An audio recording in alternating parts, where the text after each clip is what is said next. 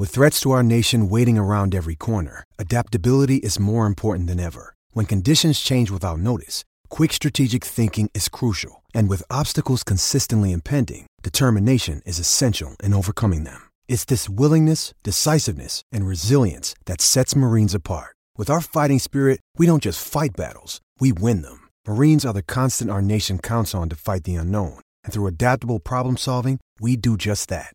Learn more at marines.com.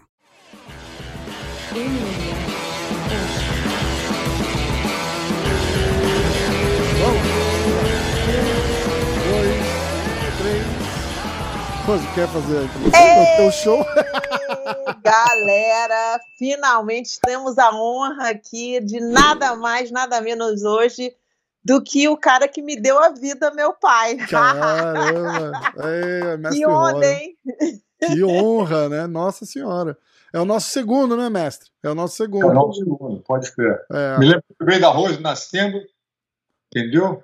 Cabelo super preto, assim, pra, todo para cima, em pezinho, assim, parecia um, um porquinho espinho maravilhoso. Um grande, um grande, dia na minha vida. Mudou a minha percepção da pessoa de. Portanto, que legal. Foi uma experiência inesquecível. Vale lembrar que, como primogênio, meu pai sempre fala isso para mim no meu aniversário, quando ele me liga, ele fala que foi o dia que mudou a vida dele, porque o filho realmente muda a vida da gente, não é não, pai? Muda, muda muito. Não tem não, não dúvida, por mais que a gente queira explicar o que, que é, o que, que não é, experiência, na opção de coisa, nada como ser pai, para você entender que tem outro, outro nível de relacionamento com as pessoas e com a vida e com tudo. Foi um próximo realmente muito marcante na minha vida. É verdade. A gente vai poder tirar várias histórias a limpo hoje aqui que a Rose conta nos programas que ela vem e tal. Ela conta, por exemplo, mestre, que se ela fosse homem, ela teria lutado o primeiro UFC, é verdade? Ah, existe essa possibilidade. Ela quase, quase lutou como mulher, imagina se fosse homem. Caramba! Ah, muito bom. Eu falo muito isso bom. que eu falo, eu falo assim, cara, se eu fosse, eu falei isso pro Royce, eu falei, se eu fosse homem, provavelmente quem tava lutando no UFC era eu, cara, não ia ser você. Vamos ser ah, real aqui fala... na Muito bom. então agora tá comprovado. Ah, é, é, então. Muito legal, muito legal. Não, mas o, muito legal do papai quando ele, ele, criando a gente tudo como criança, porque a cultura brasileira é uma cultura, às vezes, até com os pais, com filho, com mãe, tudo, que é uma cultura meio que violenta, né? Com as crianças. Todo mundo bate, é uma coisa meio que normal no Brasil. O papai nunca tocou o dedo em nenhum de nós. E eu achava ele foi um cara sempre tão sério assim, brincalhão tudo, não sei o que, mas sério de uma maneira que é, implementava um respeito tão grande que ele só precisava olhar pra gente. Não hum, é. Só olhar e falar, caraca, estamos com um problema sério aqui. Mas você hoje. levava uns tapas de, de vô, vó, nunca? Nunca de ninguém? Minha mãe, minha mãe só. Minha é. mãe, rainha da pancadaria. Minha mãe. Mas eu, eu, hoje em dia eu entendo, porque eu não repito isso com as minhas filhas, né? Porque normalmente você tem que ter um ciclo que separe em algum lugar. A mamãe batia na gente bastante. E eu acho que foi importante para mim também, porque eu aprendi o que eu não fazer com os meus filhos. Então, na hum. minha eu nunca bati. Então, eu não acho. É uma educação diferente, né? Mas é culturalmente. No Brasil é uma coisa normal, né? As pessoas fazem isso. Sim. Acha que não é nada demais dar um tapinha na cabeça, dar uma palmada no bumbum. Eu acho isso horrível. Eu acho uma, uma das piores coisas que você pode fazer. Meu pai nunca me deu uma chinelada nem de, de na bunda, nem nada. Nunca, nunca existiu nada. Então, é. eu acho. Eu aprendi isso com o teu avô, viu, com o papai? Porque ele na mentalidade dele, ele também achava que a gente não devia bater em criança. Primeiro porque é uma covardia. É. Um adulto bater numa criança é um troço que já não faz sentido, número um. Número dois, ele queria criar pessoas que fossem corajosas e valentes. Quando você espanca uma criança, você bate uma criança, você está abusando fisicamente dessa criança, a criança fica intimidada daquela presença, é um troço chato, entendeu? Então, às vezes, a gente fazia uma, uma bagunça séria, muito grande, já aconteceu algumas vezes, ele o que a gente ganhava era uma palmada, viu? Na, no chinelo com a mão, na mão. Então ele ia. Primeiro ele falava dez vezes para não faz, não faz, não faz, avisava todo mundo sabia para não fazer certas coisas. E quando a gente quebrava essa, essa regra e fazia de qualquer maneira, o velhinho ia reunir a molecada toda em Teresópolis, acontecia muito isso, reunia todo mundo, a gente ia no armário da mamãe, escolher um chinelo. Nossa. E o chinelo era escolhido muito democraticamente. Dizia: o que vocês acham desse aqui e tal? então, havia aquela votação, escolhia-se um chinelo, entendeu? Depois ele alinhava todo mundo, e desde o pequenininho até o grande. Então ele ia dando chinelada devagarinho, pequenininho, depois ia subindo, subindo, subindo. E o mais velho, que ele chamava que era o cabeça da confusão, da bagunça, esse mais velho levava uma, paldinha, uma palmada mais forte. Mas sempre foi um processo assim, muito justo E nós, quando a gente levava aquela palmada, todo mundo sabia, viu, pessoal? Tinha muita consciência de que a gente estava merecendo aquilo. Primeiro, como eu disse, ele era um cara muito paciente, dizia a mesma coisa várias vezes, não faz, não faz. E quando a gente acontecia aquela palmada, a gente sabia realmente que tinha passado dos limites e todo mundo se sentia realmente é, justiça, justiça tinha sido feita, entendeu?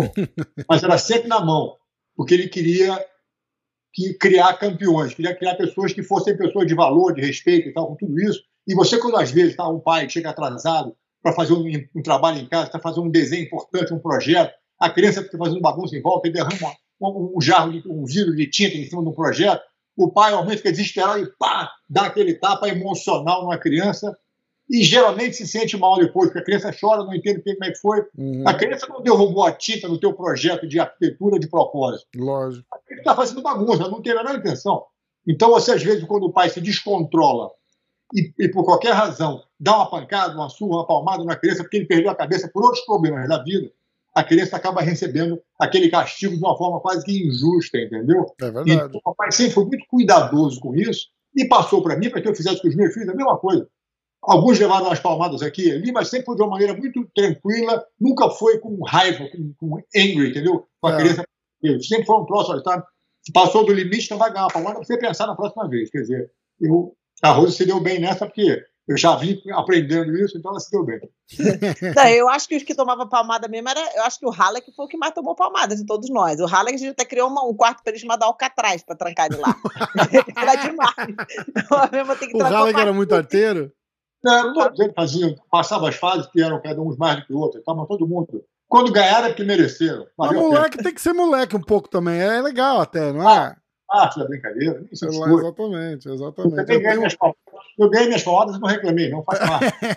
a gente estava na Flórida no Spring Break agora e veio um, um amigo meu do Brasil com a mulher, com os dois filhos, e ele tem um moleque de seis anos e o moleque é atentado. E eu falo para ele, falo assim, ó, Degon, você, esse moleque vai te dar trabalho, mas tá aquele trabalho bom de moleque arteiro mesmo, sabe?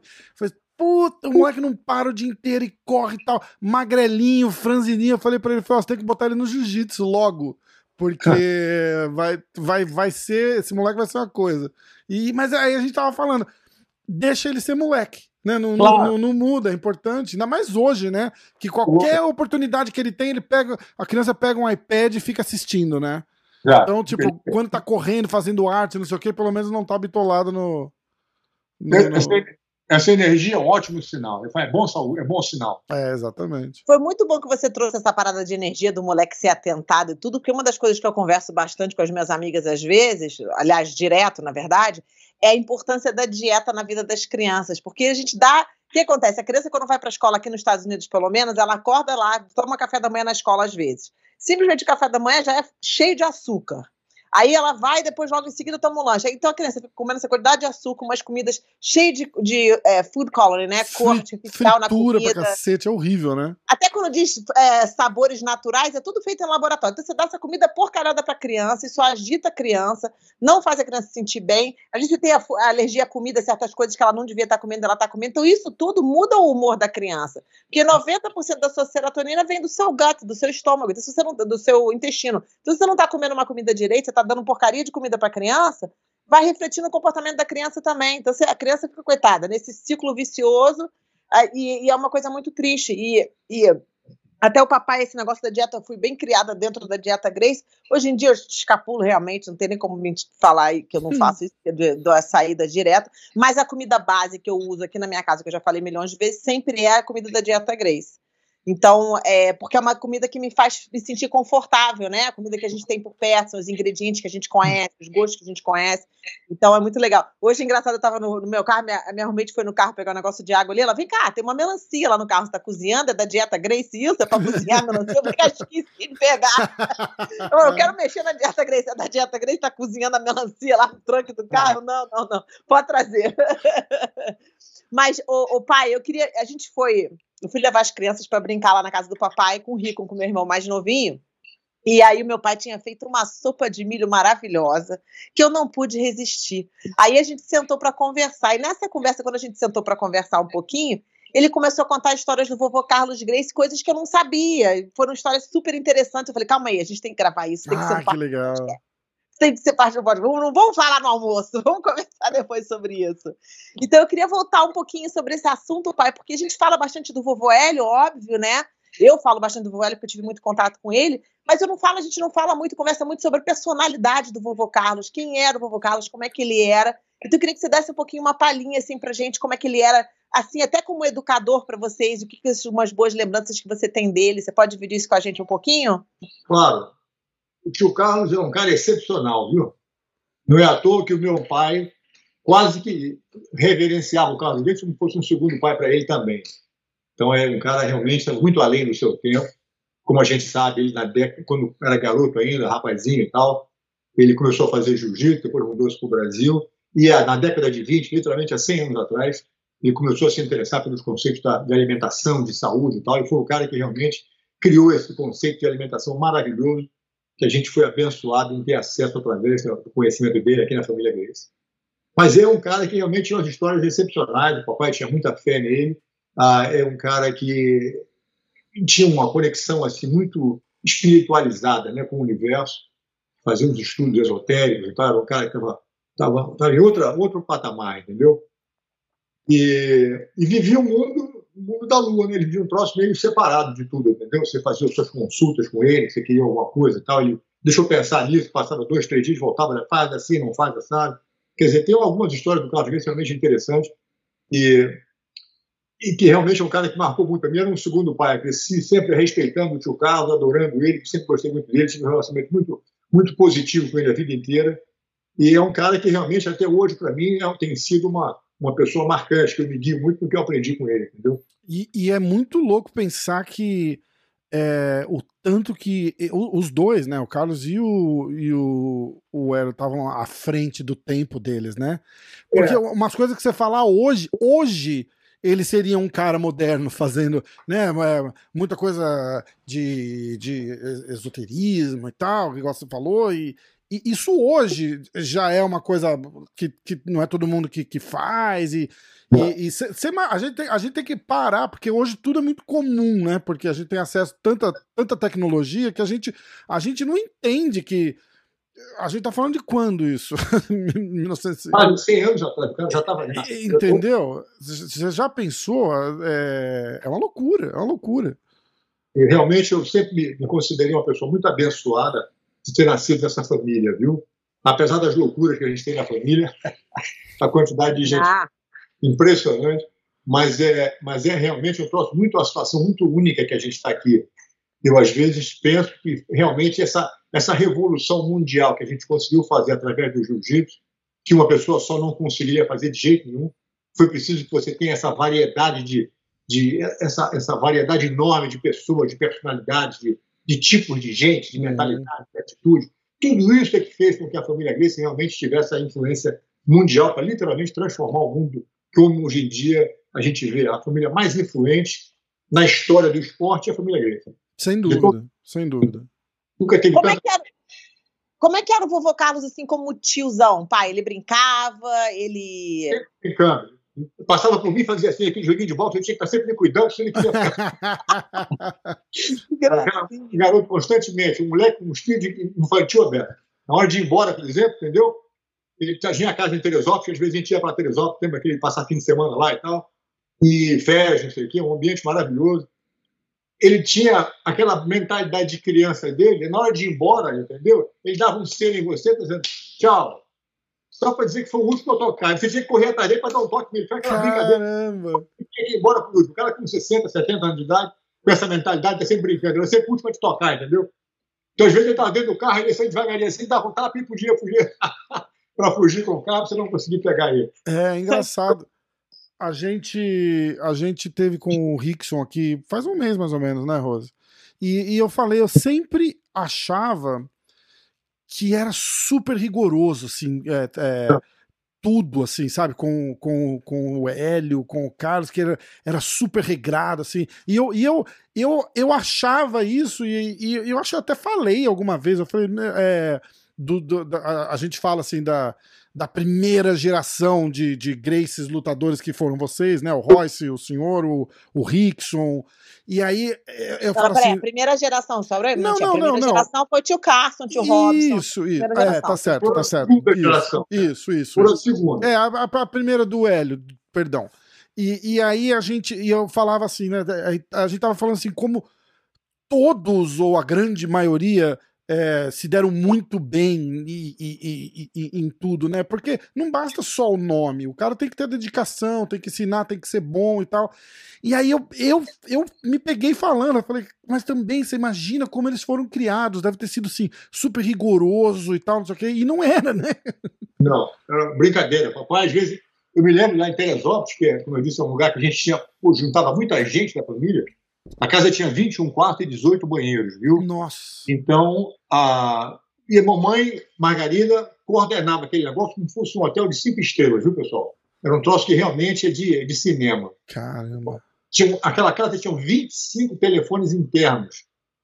Na década de 50, ninguém tinha uma casa de veraneio com 25 telefones. Nossa Senhora. Papai mandou, papai mandou, mandou importar, acho que da Suíça, não, daquele trouxe da Suécia, uma, uma switchboard de telefone. Um PBX, né? Chama PABX lá no. É, que deixa seis pessoas falarem ao mesmo tempo. Você, pô, não dá para entender. Você ligar para e dizer que era comer isso assim, assim, assim. Aí a empregada ia trazer para você, entendeu? Café na cama, todo mundo uniformizado, com etiqueta de nome, não sei o quê, o cozinheiro com aquele chapéu de aquele chapéu branco de Caramba. cozinha. Caramba! O negócio é impressionante. Então, a gente crescendo nesse ambiente, realmente, tinha umas experiências muito difíceis de vocês. E havia aquele senso de sempre uma brincadeira, sempre uma, uma entendeu? Contamos uma vez 37 crianças, entendeu? Todo mundo parente, de seis meses aos, aos 17 anos de idade, 37 crianças. Nossa. Quer dizer, era realmente um lugar excepcional. E o papai ou o tio Carlos, quando subia no fim de semana, sempre trazia uma caminhonete cheia de fruta, né? Para alimentar aquela molecada toda que ficava ali, estava esperando caixa de tudo que é fruta. Às vezes a gente vinha do Rio de Janeiro para passar o fim de semana em Teresópolis. Então o tio Carlos, olha, eu vou ir para Teresópolis, vou passar, saio daqui ao meio-dia em ponto, estou na tua casa. E esperar até as seis horas tirar da noite, porque não tinha chegado, né? Uhum. Entendeu? Você cuidava de opções de coisa, a última coisa era pegar a molecada para ir embora. Então a gente, a gente passava na academia, enchia o caminhão, a picape que ele tinha de kimono, entendeu? E todo mundo ia na caçamba do caminhão para Teresópolis, viajava na caçamba ali em cima, entendeu? E bons tempos também de molecada. É, tudo é proibido hoje, né? É, tudo é proibido. Passava no Ceasa para ele comprar fruta, enquanto ele enchia um caminhão de fruta, que a gente precisava para o filho para a semana inteira, a garotada pegava uma caixa e enchia de fruta, de laranja, de tomate, o que for, para poder ficar jogando na, na estrada. Brincadeira, molecada, danada. Mas foram bons tempos, que, como você diz, hoje em dia tudo é proibido, ninguém faz nada disso. É. E, mas, tá, o mundo tá chato, né, mestre? Tá tudo muito chato hoje, né? Tem que tomar cuidado demais com o que fala e, e não pode falar disso, não pode falar daquilo. Não pode chamar gordo de gordo mais. Tá, tá é. nesse nível. É, complicou o negócio. Complicou, um complicou. Mas um dia vai voltar, porque do jeito que tá não tá bom, não. Tá muito complicado. é verdade. Opa, o pai e a vovó, Mar... É, a vovó Margarida também. Nossa, é uma das mulheres mais elegantes que eu já vi na minha vida. Super elegante, sempre. Tudo sempre, tudo do bom, do melhor, tudo maravilhoso. Uma avó muito carinhosa, muito querida, muito maravilhosa. É, ela tinha um livrozinho de receita da Dieta Grace. Eu só, lembro quando era pequenininha, porque era do sítio do Pica-Pau Amarelo. ela sempre eu tô sabendo, eu tô sabendo. Caramba! e ela tipo, então uma das, das, poucas memórias que eu tenho dela, lembrança de quando era pequenininha, era aquele livro de receita que ela tinha do sítio do Pica-Pau Amarelo, que eu amava os personagens todos. E uma das coisas que eu queria te perguntar também, pai, falar com você, é obviamente, como o Rafa falou, a gente conversou com o tio Rickson, né? É, um pouquinho um tempo atrás. E eu não sei se você leu o livro do tio Rickson. Você já leu o livro do tio Rickson? Li o livro do Rickson. Tá. Então, Quer falar? Continua. Calma. Então, duas coisas que eu quero falar sobre o livro do tio Rickson. Ah, primeiro, eu quero que me diz aí o que, que você achou. Aí eu faço alguma pergunta depois sobre isso. Primeiro, eu vou deixar você. Eu gosto. O livro do Rickson é um livro bem escrito, foi bem, entendeu? Interessante, ele abriu o coração dele, com opções de coisa, de passagem ali, muito pessoais dele e tal. Mas ele pecou quando ele falou que eu não paguei ao Royce, que não é verdade. Ele, no capítulo do livro, ele fala que o Rorion Parece que o Royce acertou com ele para ele vir ajudar o Rickson a treinar no UFC. E depois do UFC, o Rory não pagou ao Royce, portanto o Royce não me pagou, diz o Rickson.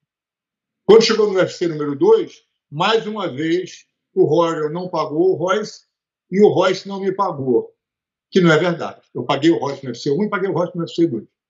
Então, isso aí ele se atrapalhou nessa. Não, não é verdade. Se por acaso ele tivesse combinado com o Royce um trato que eles fizeram entre eles, que o Royce pagar alguma coisa ao Rickson, que eu acho que não houve, o problema de eu não pagar o Royce não é problema do Royce, eu não tenho nada com isso. Se eu tivesse que pagar o Royce 10 anos depois, o Royce teria que chegar para o Rickson 10 anos e falou: Rickson, Royce, o Rory me levou 10 anos para me pagar, mas está aqui teu dinheiro. Esse problema entre ele e o Royce é uma coisa, eu não tenho nada com isso.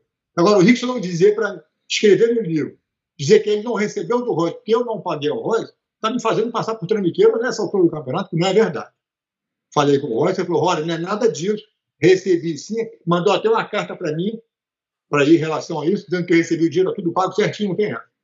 Então, é conversa fiada do Rickson se atrapalhou nessa. Essa é uma. Outra que ele falou besteira também, que ele escreveu no livro dele, é dizer que quando eu era garoto, eu sou oito anos mais velho que o que eu mandava ele ilustrar o cinto, o, o, o buckle, né, o, como é que se diz, a fivela do meu cinto e da lustra do meu sapato.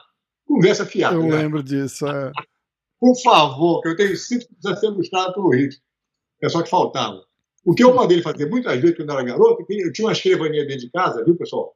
Aquela escrivaninha de madeira que fecha assim, sabe agora? Que tem a opção de gavetinha, de negocinho, de armarinho. E eu tinha minhas bugiganguinhas ali dentro. E era o irmão mais novo, porque sempre brincava com o brinquedo do irmão mais velho. Lógico. Sempre quer cavar e quer ver o que está acontecendo ali dentro. Então eu tinha aquele negócio trancado. Então sempre que eu sentava na minha escrivaninha e abria, o Rickson vinha junto para querer ver o que tinha de novidade, o que ele queria brincar e tal. Era um canivetezinho, uma correntinha, era um negocinho, uma besteira. Ele queria sempre ali meter a mão. E eu dizia, vai lá buscar um copo d'água com gelo, depois a gente conversa. É... Então, ele buscar um ele, bebeu, trouxe muita água Ele mim. falou isso também no livro. Da água ele foi buscar muita água, mas ilustrar sapato e, e, e, cinta, de, fivela de cinta, conversa fiada. E o mais importante é dizer que eu não paguei o Royce, também não é verdade. Sim. Atrapalhou a e deve, às vezes você pensa, quando criança, de repente foi outra pessoa que fez isso, ele confundiu com você na hora, porque quando a criança às vezes está pensando, aquele trauma e tudo. E, e isso mas... acontece. Eu, eu, é muito engraçado você ter falado isso, Rose, porque, ó, eu tenho. Tomara que a minha irmã não assista isso, porque agora minha irmã vai ficar chateada comigo. Eu tenho uma irmã mais nova, ela é 10 anos mais nova que eu. Então você, é, eu gosto de voltar no tempo e, e, lembrar da infância, assim. Então, quando, quando ela tinha 10 anos, eu tinha 20. Eu saí de casa para a faculdade com 18, ou seja, ela tinha 8. É, então, com, eu com 17, 16 anos, moleque, saía com as namoradas, não sei o quê, ela tinha 6 para 7 anos. E ela conta hoje, assim, ah, porque você lembra uma viagem que a gente fez para não sei aonde, e você lembra não sei o quê, e ela botou isso na, na adolescência dela, e eu já não fazia parte. Eu sempre escuto as histórias e eu fico sem graça de falar, olha, não era eu. Entendeu? E, e, ela fantasiou isso e, e, pôs na cabeça dela que é, a gente saía e a gente viajava e passava fim de semana não sei aonde. E eu já nem, eu já nem lá tava e um pouco depois nem no Brasil eu tava. Eu vim pra cá com, com 24 anos de idade. Entendeu? É muito louco. Acontece só, entendeu? Essa, essa... Ah. Pode acontecer. A outra coisa que eu queria perguntar para você, pai, é sobre, obviamente, sobre a Belinha no livro, porque foi uma coisa que a gente conversou também um pouquinho no almoço. E, e como é que você se sentiu quando aconteceu isso dele falar essa parada no livro? O que, que você achou e como é que você se sentiu na hora que você leu isso? A Belinha, viu, ela sempre, coitada, teve o cuidado de não falar sobre esse assunto. Ela respeitou muito essa situação e não queria que ninguém soubesse disso. O Rickson, maior de idade, vai fazer o que ele quiser, contar do jeito que ele quiser. Eu achei que a maneira que ele contou ficou um pouco assim, vulgarizou o negócio, entendeu?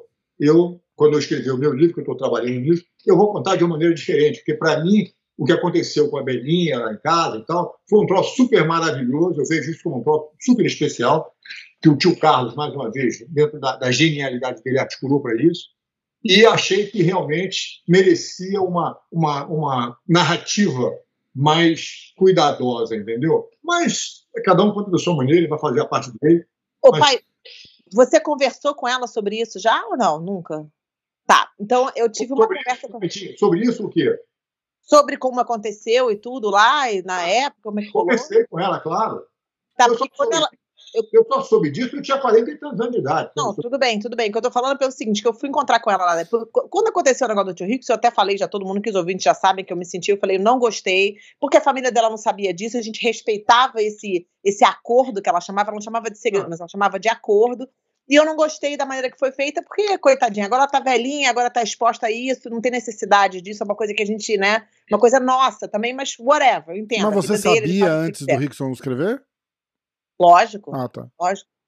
É, então, assim, eu visito ela de vez em quando e tudo, tô- vou lá no Brasil, é, mas o que eu queria chegar, o ponto que eu queria chegar é o seguinte, que foi exposta, a maneira que foi exposta eu também não gostei, eu preferia que tivesse mantido, não precisava nem falar o nome dela, não precisava falar nada, deixava ela quieta lá sem saber nada, mas tudo bem.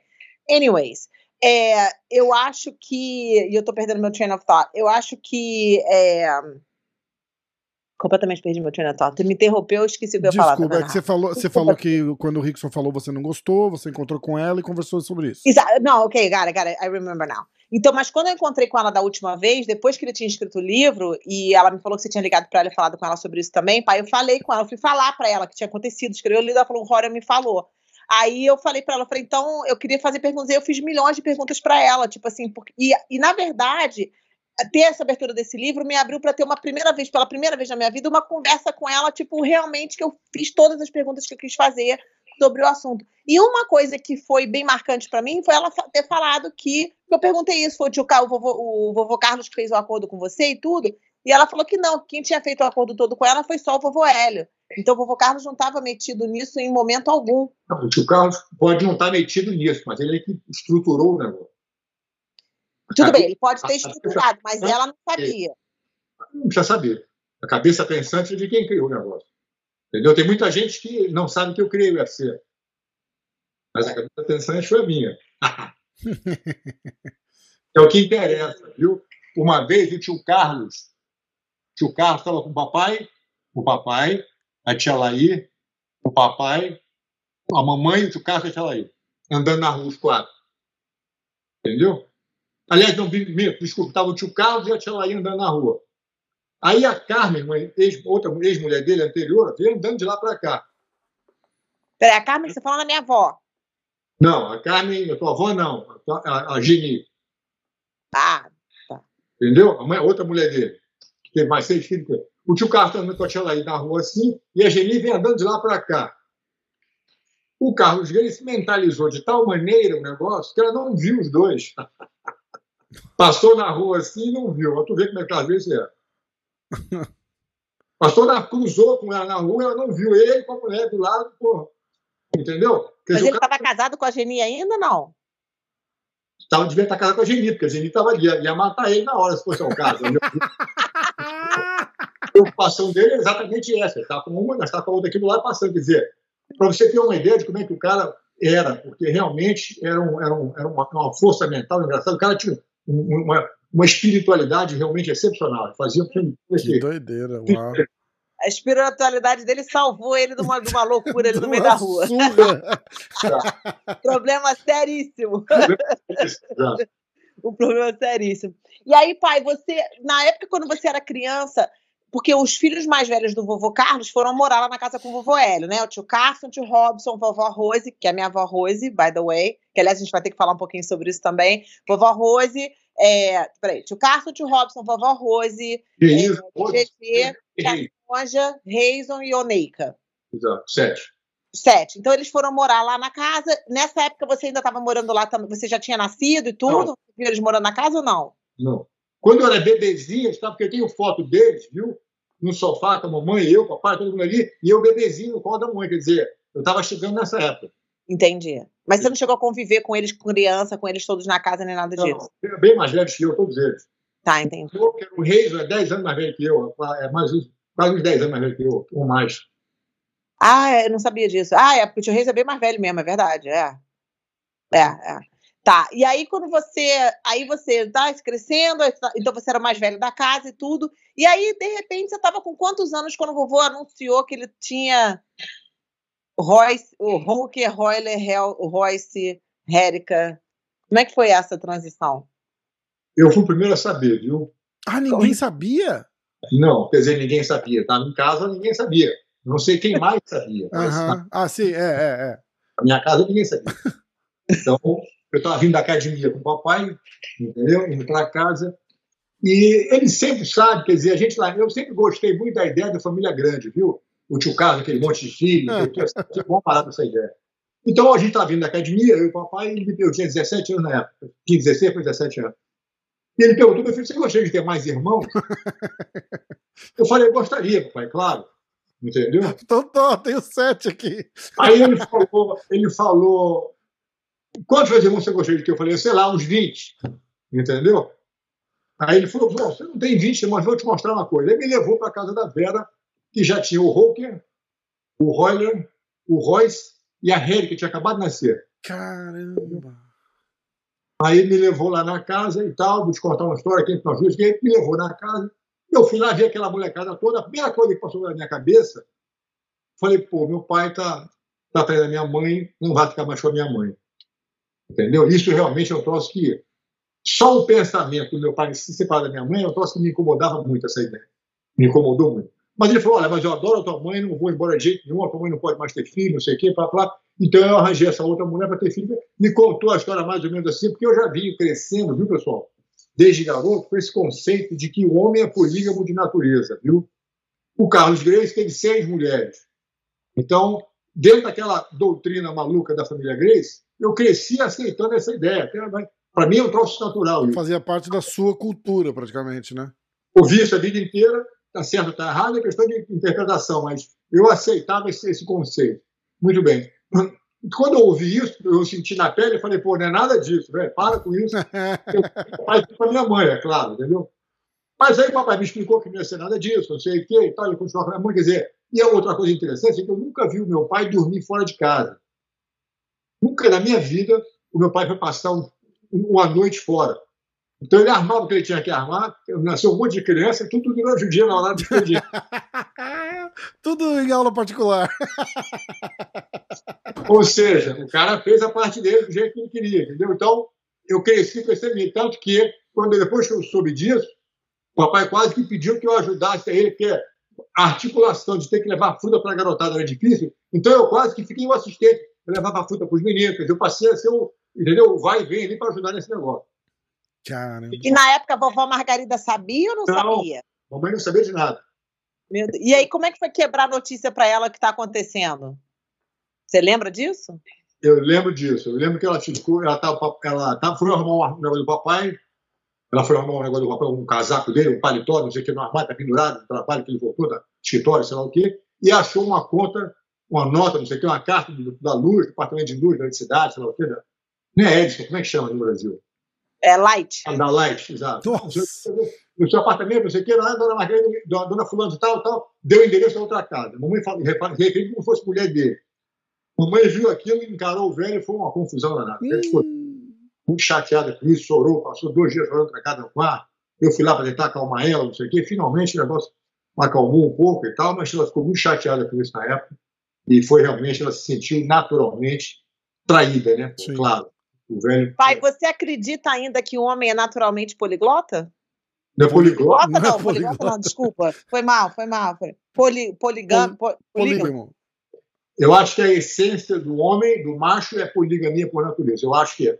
Eu não pratico isso, mas eu acredito que filosoficamente tem lugar para isso. Eu acho. Eu Você- acho que as mulheres também são. Eu, como mulher, posso dizer que eu também acho. Mentira.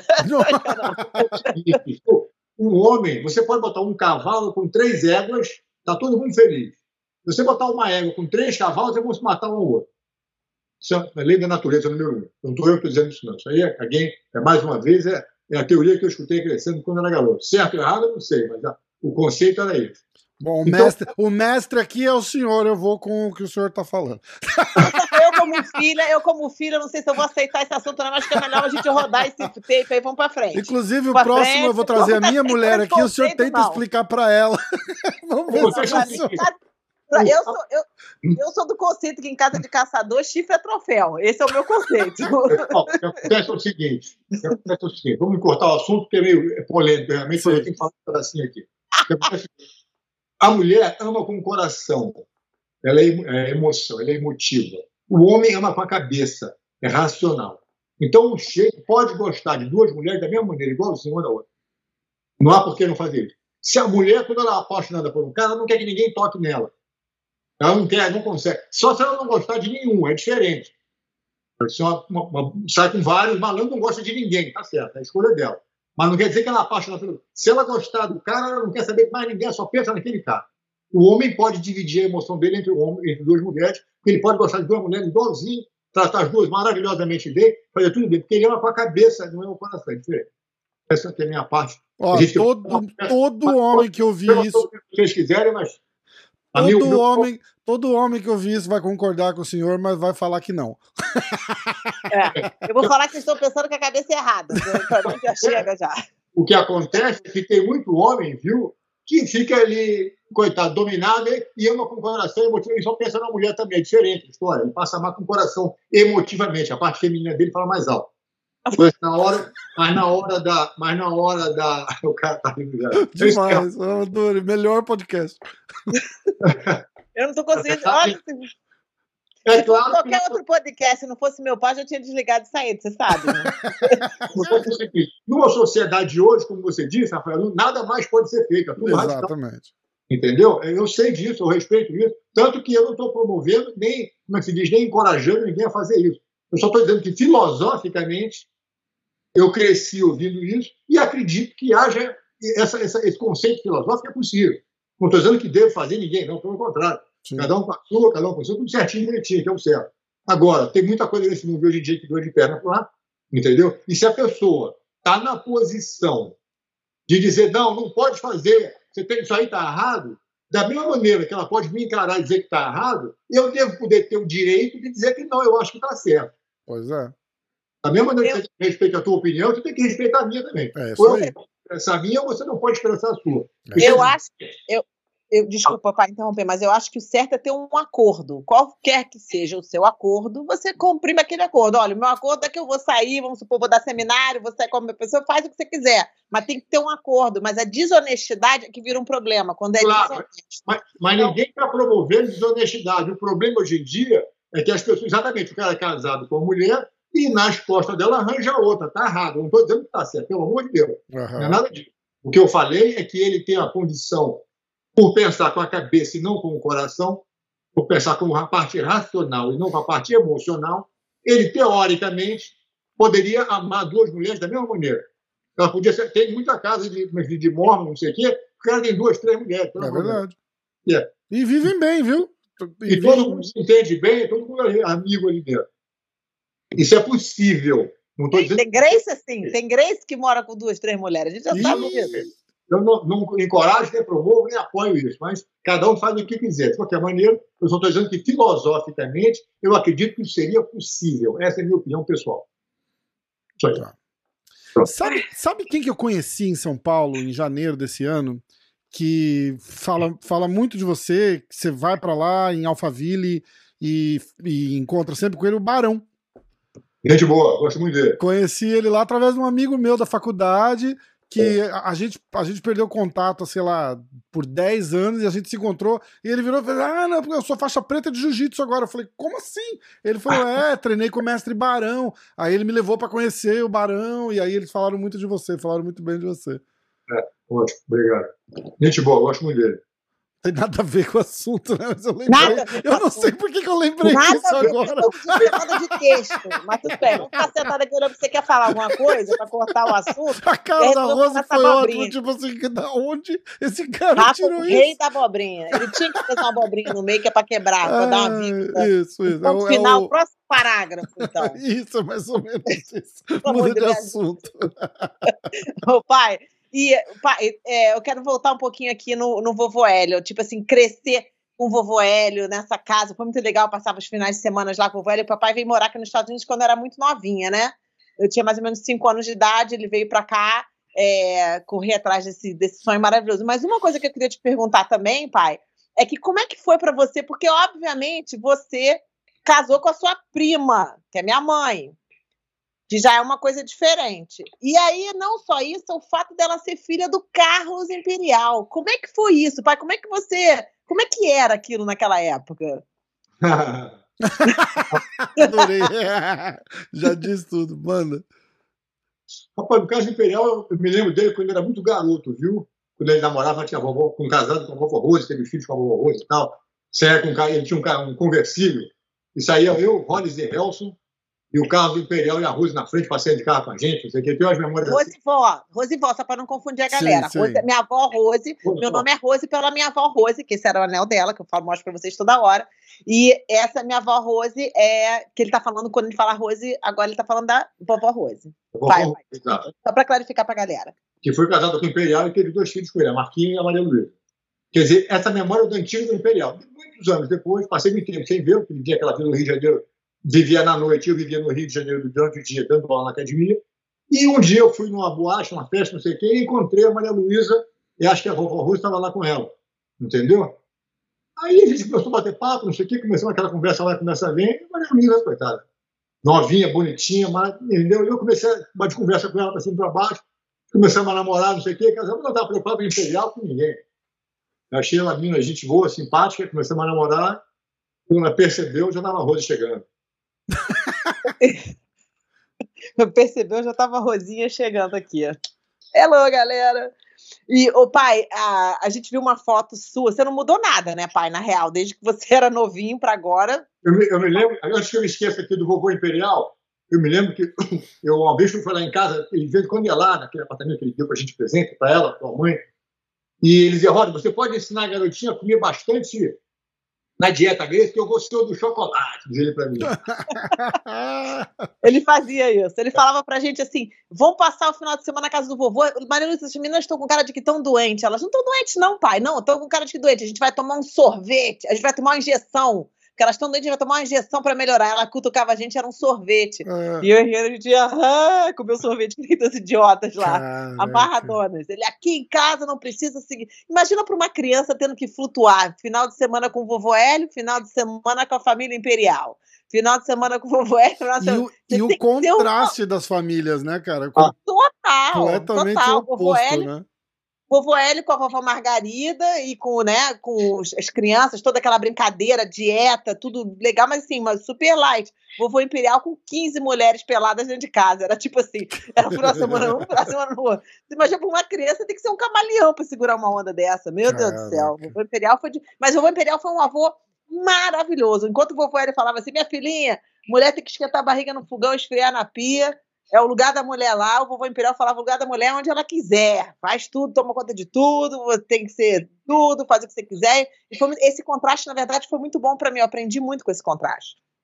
Então, eu sou agradecida, eu tive uma infância muito boa, na verdade bem agradecido. Vida muito boa, né? Vida muito boa.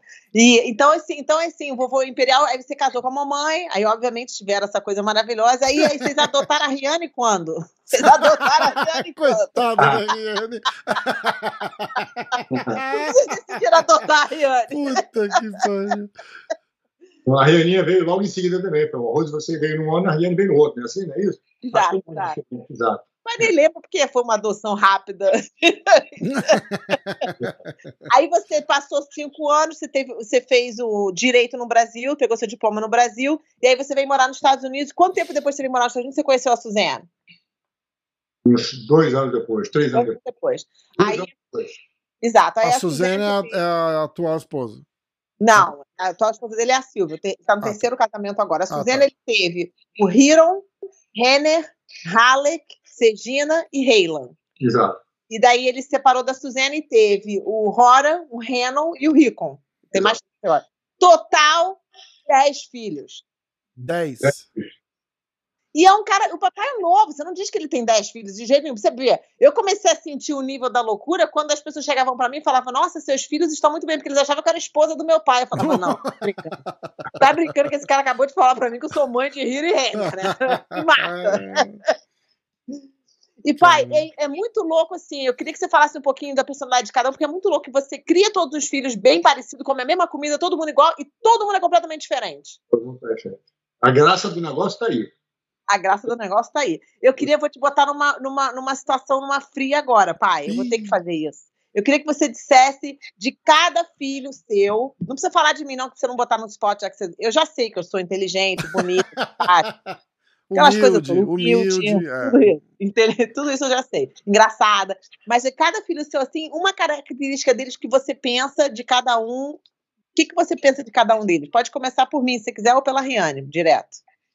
Ah, o que, que eu penso de cada um? A primeira coisa que vem na cabeça quando você pensa. Pode ser uma palavra, pode ser uma coisa engraçada, pode ser o que você quiser. Tipo assim, É, a Rosa, a gente sabe que ela puxou, eu acho que ela tem muito essa, essa qualidade de ser uma pessoa muito desprendida e atirada para fazer as coisas, né? Você sabe disso, entendeu? Que eu também, de uma certa maneira, eu sou assim também. Eu gosto de, fazer um- uma empreitada, quer fazer, quer dizer, você bota de botar o negócio para andar, de organizar, esse tipo de coisa, de, de fazer as coisas andarem, entendeu? Eu acho que a Rosa é uma característica muito, muito significativa na, na personalidade dela, isso, entendeu? A, a também, eu acho que a Riane é uma mulher extremamente organizada. Eu acho que ela consegue fazer o próximo muito meticulosamente. Ela é muito detalhista, ela faz o negócio arrumadinho, bonitinho. Que eu acho que isso é importantíssimo, a pessoa saber organizar uma coisa da outra. Uma pessoa que tem um senso de humor também, muito carinhosa também, eu acho. Que eu acho um barato isso. Ah, o Hiron, ah, deixa eu ver aqui. O Hiron é um cara muito disciplinado, eu acho. Então, entendeu? É um cara que leva as coisas muito ali no pé de boi, no certinho. É um cara que faz as coisas da maneira muito organizada. Ele é um cara que está preocupado em, fazer a coisa da maneira mais estruturada, disciplinada direitinho. O Renner é um cara muito criativo, a gente sabe disso. Tem uma cabeça sempre via mil por hora, viajando, criando coisas novas. Ah, o Halley, que é um rapaz, ah, eu acho que ele é extremamente também destemido para fazer coisas, entendeu? Do arco da velha. Ele não quer saber o tamanho, ele vamos fazer o sonho grande, ele vai correr atrás, que eu acho mal barato.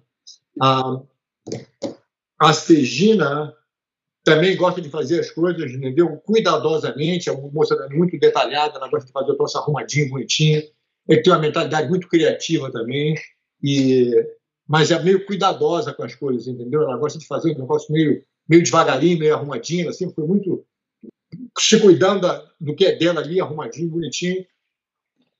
O Raylan é um garoto super tranquilo, entendeu? Na pazinha dele, vive no mundinho dele ali tranquilo, não se estressa, é um cara que eu acho que é muito leva a vida na paz impressionante.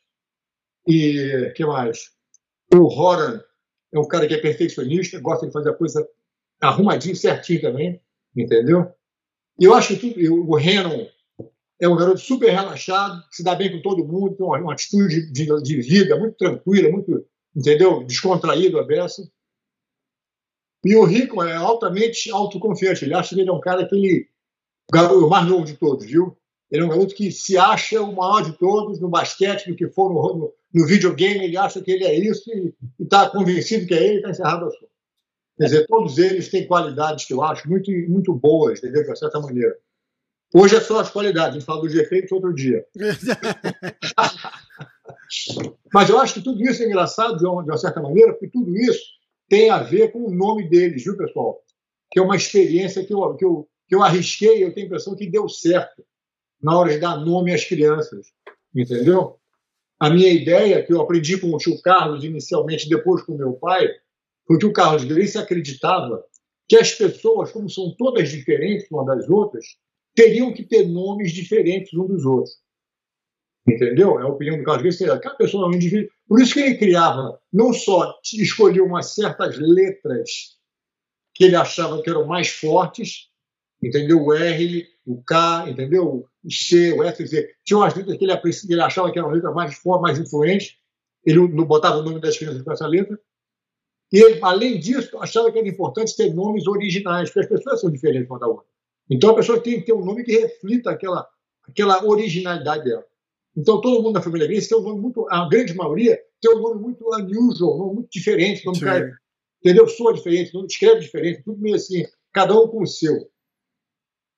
O papai aprendeu isso e botou todos os filhos com o nome de R. Naturalmente foi influenciado pelo tio Carlos. Eu, na sequência, influenciado também pelo aquele conceito, eu achei que eu não devia botar só o nome na criança com um nome diferente. Eu, além de botar um nome diferente, eu achei que seria importante botar um nome que tivesse um propósito para o nome. Porque senão vai botar um nome diferente, o nome você não sabe se o nome é diferente para um lado ou para o outro. Eu achei mais importante não só a originalidade do nome, como eu disse, botar um nome que tivesse um propósito, entendeu? A Rose, como a gente falou, foi a primeira filha que eu tinha, muito garoto, não tinha certeza das coisas ainda. A gente botou o nome da Rose em homenagem à avó Rose que ela tinha. que era mais ou menos isso aí, totalmente pá virada, entendeu? Por favor. Eu falei, nossa, eu, eu não pensava nisso, não sabia disso ainda. Aí, e é bom que a Rose não puxou ela, né? A Rose é tão tranquila, calma. Tá Muito parecida com a minha avó, graças a Deus. Eu adoro ser parecida com a minha avó.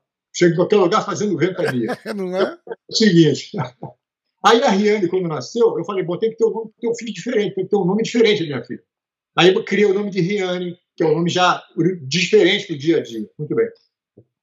Vim para os Estados Unidos, conheci a, a, a Suzana aqui, casei com ela. E quando nasceu o primeiro filho, viu? Eu falei, pô, esse garoto vai ser o primeiro filho do Rorion Grace, o primeiro neto do Hélio Grace. Todo mundo vai querer conferir o garoto. Vai querer saber se ele sabe disso ou sabe. Não tem jeito.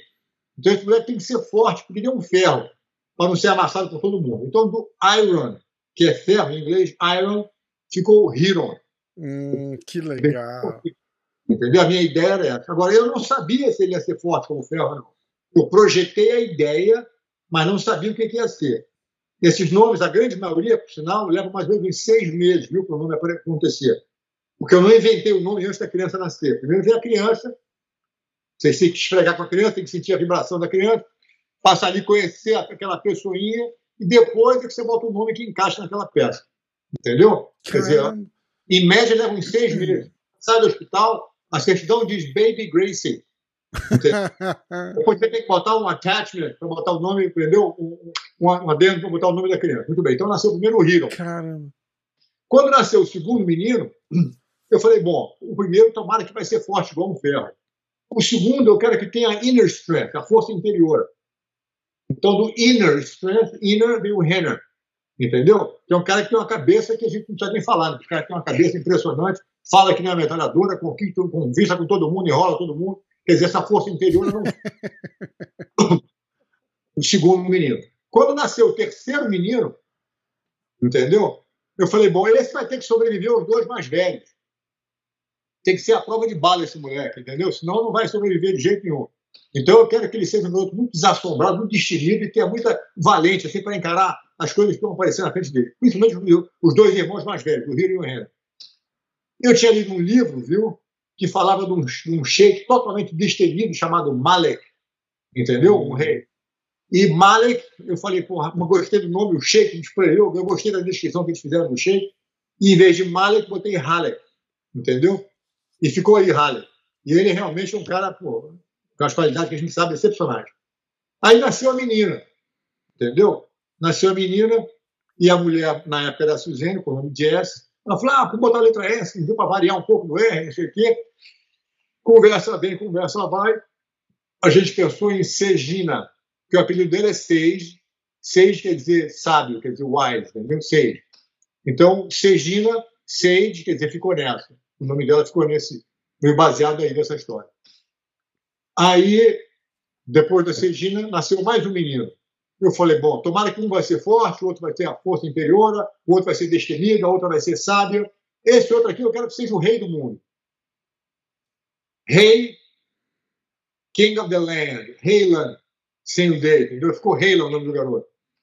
Entendeu? É, tá aí o Heiland. Ele pode ser que não seja o rei do mundo ainda, mas já tem atitude de rei, ele é meio tranquilão, ele faz. o que vai dar. Mas a gente boa, mulher cabeça, artista, gente finíssima. Quantos anos ele tem?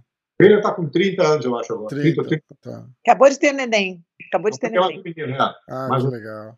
O neto número 14. Ele treina, ele, todo, todos eles. É, a, a Rosa eu sei que não, a Rihanna também não, mas o. o, A Rosa eu sei que não, não. A Rosa e a Rihanna também aprenderam jiu-jitsu. Também fizeram o jiu-jitsu. Uhum. Esse, esse, cara, esse garoto é idiota, parece. Não, mas eu ia falar de, de, de treinar é, é, é, no, no nível de faixa preta, assim. Não, tá com uns mais, outros menos, viu? Sim. É, depois, é, uns mais, outros mais, mas todo mundo aprendeu jiu-jitsu para se virar bem. Muito bem. Aí depois nasceu o Reina, depois eu me casei com a Silvinha, é, para fechar com chave de ouro. Eu casei com a Silvinha, que é minha mulher agora, e tive o primeiro filho. Aquele processo de escolher o filho, uma das qualidades que eu gosto muito do ser humano, que é uma qualidade chave que foi na minha vida, é a perseverança. Você não desistir de jeito nenhum, não pode desistir, de maneira nenhuma. Então eu peguei o R-O de Rorion e o R-A-N de perseverança. O nome dele ficou Horan. Horan. Muito bem. Aí depois do Horan nasceu mais um, que é o Renan. O Renan nasceu quando a mulher estava com seis meses e meio de gravidez, viu? Veio antes do tempo. Nossa. É, seis meses e meio, nasceu com um quilo, um quilo e cem gramas, pequenininho, né? um rato desse tamanho. Aí ele tá, foi para o hospital, passou três meses no intensive care, na, na, na tratamento intensivo no sim, hospital, sim. foi delicada a situação e tal. Eu, tava, eu tinha ido para a Coreia fazer um seminário, viu, para o exército americano na Coreia, e quando eu pousei na Coreia, eu, seis meses e meio, eu já minha filho ainda. Lógico. Eu na Coreia, o Royce me ligou e falou: Olha, volta que o moleque nasceu. Eu peguei o avião no dia seguinte voltei para os Estados Unidos, entendeu? Para ficar com a Silvinha. O que acontece? Nasceu o garoto, como eu disse a vocês, com um quilo e pouco, um quilo e cem gramas, super frágilzinho, pequenininho, não sei o quê. E o garoto era tão. A situação era tão delicada, tão frágil na incubadeira ali, que a gente só tem uma foto dele, uma Polaroid que alguém tirou do hospital, entendeu? Que a criança, quando nasce, todo mundo tem foto, aquela conversa toda. Tirando só uma foto dele, cheio de tubo ligado no garoto, não sei o quê. E eu falei com os médicos, ele falou: olha, a gente fez tudo que a gente podia fazer. O resto agora depende do garoto. Ele está numa situação muito delicada, realmente. Entendeu? E a Silvinha, quando ela fazia o trabalho de tirar leite três ou quatro vezes por dia do peito, para poder dar na ponta gota da boca dele no hospital, fazer. Tem trabalho que a gente sabe como é que é de mãe, né? E, muito bem. E eu pensando no nome do garoto. Eu passamos seis meses sem ter nome, a gente escolhendo o nome para o garoto, não sei o quê. Quando o cara me disse que ele fez tudo o que ele podia, o médico, e dependia dele, eu conversando com o ele falou: Poxa, ele tem que ter força de vontade para sair dela. Entendeu? Strength of will, força de vontade. E essa força de vontade dele não pode parar nunca, tem que estar ligado o tempo todo, tem que estar sempre on. Então, na palavra strength, em inglês, eu peguei o R, E, N, uma sílaba da palavra strength, R, E. E como tinha que estar ligado à força o tempo todo, tinha que estar on, ficou Renon. Entendeu? O nome do outro é Renon. Está hoje aqui o cara maior que eu, tem 1,96m de altura, um moleque. Caramba. Cavalo de corrida, enorme, forte, aberto, super inteligente, garoto super sensível, aberto, como você, tem um espírito maneiríssimo, todo mundo adora ele, onde vai, faz a festa, entendeu? Não teve nada, o moleque está aí maravilhoso. Aí, ao apagar das luzes, nasceu o rico, pequenininho. Ao apagar das luzes é ótimo. Nos primeiros seis meses não tinha nome, claro, tem que colher, conhecer e tal, fazer aquela conversa toda. E o apelido dele era R10, porque a gente já sabia que ia ser com R, e era o R10, para cima R10 para baixo, entendeu? Conclusão: tem até um vídeo que eu ensino na internet, How to Change a Diaper, do, do, como, é, que muda a fralda da criancinha, está hoje com R10, ele é pequenininho. Ali no YouTube. Então, o que acontece? Mais uma vez querendo buscar inspiração nas coisas que eu acho importantes na vida, que eu acho que são integridade e coragem. Entendeu? São as coisas fundamentais. Se tem integridade, nada mais interessa. Quando a pessoa não tem integridade, nada mais interessa. É isso com coragem, isso não tem quem segure. Então, das palavras integridade, eu peguei o I e o N. E da palavra coragem, eu botei o C e o O. Então ficou Ricon, que é uma combinação do rico com da integridade. Então, Sim, eu acho que eu fui muito feliz nessa escolha de nomes, porque todos eles refletiram isso. E para todo pai ou mãe que vai ter filho por aí, a minha sugestão é que, em vez de dar um nome para a criança, até mesmo antes da criança nascer, porque dizia o tio Carlos, viu, pessoal, que quando você bota um nome na pessoa, aquele nome tem uma corrente vibratória de todas as pessoas que têm aquele mesmo nome. Então, todo João tem umas características em comum todo Manuel, que, todo mundo tem uma características ah, comum e atrai aquela, aquela corrente. Então, o caso dele, a teoria dele, é quando você bota o um nome original na pessoa, essa pessoa não está sendo influenciada por outras pessoas com o mesmo nome. Está criando o caminho dele. Todas as energias. Exato, todas as energias, todos os nomes que têm o mesmo nome, entendeu? Então, ele achava isso. Então, baseado nisso, é que os nomes diferentes não há por que não fazer isso. Se cada pessoa tem uma, uma impressão digital diferente, cara, é tudo diferente, a personalidade, porque você devia ter um nome que refletisse aquele tipo de coisa. E o que eu estou dizendo a vocês agora é que quando vocês, se vocês tiverem uma mulher grávida e tal, e for ter um filho, considere a possibilidade de escolher um nome que você queira transmitir a vibração para aquela criança através daquele nome. Que legal.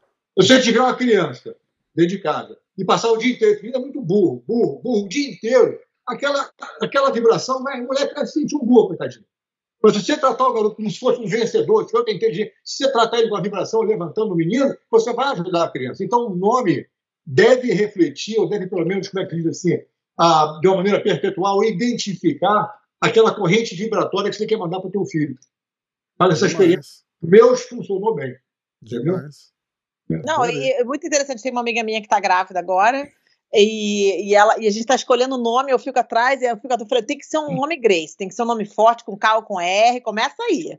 Aí a gente está tentando, e eu acho que ela vai, isso vai ser uma coisa muito importante para ela assistir, porque você não precisa dar o nome da criança quando você está grávida, você tem que realmente sentir a criança, a vibração da criança e esperar, não tem problema nenhum. Eu, na verdade, que foi muito interessante, eu nasci dia 15 de março, e o meu nome, eu fui registrada dia 13 de setembro. A minha irmã nasceu um ano depois, no mesmo dia que, que eu fui registrada, dia 13 de setembro, que é aniversário da Por isso que a Riane é organizada, ela é virginiana, entendeu? Bem virginiana mesmo. Ah. Então, ela, ela nasceu de 3 de setembro, então foram esses meses depois. E eu fiquei sem alguns meses sem nome, mas me deram o nome da minha avó Rose, que eu, e eu amo, assim, eu sou muito privilegiada, eu amo meu nome. Aqui em inglês a gente fala Rose, porque os moleques, quando eram mais novos, zoavam, né? Porque é Rose de Mangueira, é Rose e tudo. Eu falei, ah, aí eu falei, cara, eu quero mudar meu nome, eu detesto meu nome aqui nos Estados Unidos. Aí ela falou, você quer ser escolhe o nome que você quiser. Aí eu não, aí eu botei Rose mesmo, que ficava mais fácil. Rose, é. Aí em inglês eu falo, não me chama de Rose mesmo que tá bom. Mas você não é Rose? Rose? Rosé? Eu não. Pode chamar de Rose mesmo que tá bom. mas bem interessante isso. Pai, nem eu sabia, assim, eu sabia do Hero, Henry, Halleck, mas eu não sabia da Regina em diante. Foi muito interessante escutar isso de você. E também dar essa abertura para as pessoas realmente pensarem, se sentirem pressionadas no, no normal que todo mundo faz, né? Todo mundo faz assim, aí segue aquela corrida. Cai na rotina, grande lance. Toda criança que tem um nome diferenciado, viu? Quando tem uma explicação dela, gosta muito disso. O meu nome, por exemplo, é baseado na constelação Orion. Uhum. Entendeu? Ah, que legal. Aí você inspirou na constelação. Hoje eu toquei com as estrelas que são vocês. Mas. mas foi bom, foi uma, quer dizer, não posso querer mais do que isso, cara. Me colocou lá em cima com as estrelas, quer dizer. Caramba, verdade. Coincidência ou não, as coisas estão acontecendo. Sim, sim. Então, pai, vamos falar um pouquinho de uma parada que, obviamente, todo mundo sempre quer saber. Quando você se mudou para cá, você, eu assisti um documentário, aquele documentário que foi feito de você, que não foi, não foi liberado o documentário, não sei se eu posso falar isso ou não, mas não foi liberado o documentário. Fizeram um documentário maravilhoso da história da vida do papai aqui nos Estados Unidos. Eu fiquei super emocionada de assistir, lisonjeada de poder assistir também com ele lá na casa dele. E não foi liberado o documentário. Por quê? Porque tá usando, porque tá usando imagem do UFC, então não foi liberado. Ainda Mas não... ainda não foi. Mas é, foi muito legal poder assistir isso. E, tipo assim, eu aprendi muita coisa naquele documentário que eu nem sabia, né? Na verdade, foi muito legal. Uma coisa que eu, que eu tava fazendo, eu comecei um business há um tempo atrás de uma de, de da lineagem, linhagem, não, como é que fala? Da lineagem. Lineagem, árvore genealógica. Né? Well, mais ou menos, mas do jiu-jitsu. Ah, tá. Então, eu não sabia que quem tinha dado, que eu fui perguntar pro tio Carlinhos, eu não sabia que quem tinha dado aula pro tio Carlinhos, ensinado jiu-jitsu pro tio Carlinhos Grace, da Grace Barra, foi o papai. E ele confirmou, ele falou ah, isso pra alguém lá, acho que pro filho dele, alguma coisa. Então, eu sempre falo pra todo mundo, eu falo, cara, você tá com a academia da Grace Barra aí? Tá errado isso aí, isso aí tá errado. Você tinha que ter a foto do meu pai ali do lado, ali na parada, entendeu? E foi muito engraçado, porque teve um cara que me ligou essa semana perguntando se ele podia colocar a foto do papai na parede de homenagem. Que ele queria que eu falasse com o papai. Eu falei, não precisa falar, não. Pode botar a foto aí. Pode botar, pode botar na linhagem aí, tá tudo bem. Liberei, tá, pai? Espero que você não fique bravo comigo. Mas liberei. Eu falei, pode botar. Homenagens são sempre bem-vindas, eu falei. Mas é muito louco, porque o vovô Carlos realmente ele não deu muita aula para os filhos dele ali, não é, pai? Como é que. O papai, o Hélio Grace, que fez. O trabalho foi ele. Tá tio Carlos, desde, desde aquela época, na década de 20, 20, 20 e pouco, assim que o Hélio veio, o papai, o Carlos, o Jorge, o Oswaldo, começaram a assumir as aulas, fazer os desafios, sob a supervisão do tio Carlos. Assim que eles assumiram essa parte, o Carlos Reis teve mais tempo para fazer a parte estudo de, sobre a saúde, a dieta e tal, porque a preocupação dele era manter a família com a saúde boa. Hum. A gente não podia se dar o luxo de ficar doente. Não eram homens grandes e fortes. O pessoal pesava 40, 60 quilos, entendeu? 140 pounds, 150 pounds, quer dizer, não eram grandes. Então, eu chega um cara desse para fazer uma luta amanhã com um de 100 quilos e está com a gastrite ou com a úlcera, a, a, performance vai ser afetada tremendamente. Sim. Então, o Carlos, lá na frente, já pensava nesse tipo de coisa, falou: a gente não pode ficar doente nunca, tem que estar sempre pronto. Então, a vida deles era treinar jiu-jitsu, comer certo, entendeu? E estar sempre pronto para poder defender o, o desafio, o desafio grego, aquela ideia de lutar com qualquer um, qualquer hora, em qualquer lugar. Então, parte desse processo era uma alimentação saudável. Então, o tio Carlos passou a vida inteira estudando isso, que foi o grande trabalho da vida dele, e o papai e os irmãos focaram na parte do jiu-jitsu, de luta e tal. sobre a orientação you know, como é dizer assim, de marketing, de, de business e de psicológica e emocional do tio Carlos, mas na parte do, do, dia a dia da luta não foi o tio Carlos que, que criou esse movimento do jiu-jitsu mundial de jeito nenhum. É claro que os filhos dele gostam de dizer isso para puxar a brasa para lado de lá, entendeu? Que é natural. Mas a verdade é que foi o Hélio Gracie que fez isso tudo. O próprio o Rock, todo mundo aprendeu com o papai. Entendeu? O João Alberto, pessoal todo foi com o Hélio Gracie. Agora, o tio Carlos era uma presença fundamental que aliás você disse que o Carlos Grace e o papai eram muito ligados, o Carlos Grace e o Hélio juntos formavam uma entidade nova, entendeu? Não era o Carlos e o Hélio, era o Carlos e o Hélio combinados, eles formavam um troço quase que espiritual, aquela dupla. Demais. E realmente era um troço excepcional, a confiança de um tinha no outro é muito grande. Eu te contei outra aquela passagem aqui em casa uma vez, aqui em casa não, no Rio de Janeiro uma vez, que com o passar dos anos e tal, o Carlos começou a ter muito mais filhos, o papai também, que a família foram crescendo, e um belo dia o Carlos Reis chegou para o papai e falou: Hélio, eu acho que você está perdendo a fé em mim, tio Carlos. Eu deixei de acreditar. O papai sempre acreditou muito no tio Carlos, viu? Sempre foi assim. O Carlos Reis falava e o velho fazia. Eu acho que você está perdendo a fé em mim, hein? O papai falou: não estou, não, branco. Chamava o Carlos de branco. Estava no sétimo andar lá de casa, na Bolívar. Você quer? Abriu a janela e falou: você fala para eu pular que eu pulo aqui agora. Carlos não, não precisa pular, não, está tudo certo. Caramba. o cara tinha uma fé, entendeu? O negócio, é, porque ele acreditava no Reis piamente, era um próximo muito. É uma situação muito singular daqueles dois, né, a, a, conexão que eles tinham um com o outro, entendeu? Era uma, uma amizade muito forte, era um negócio muito profundo ali.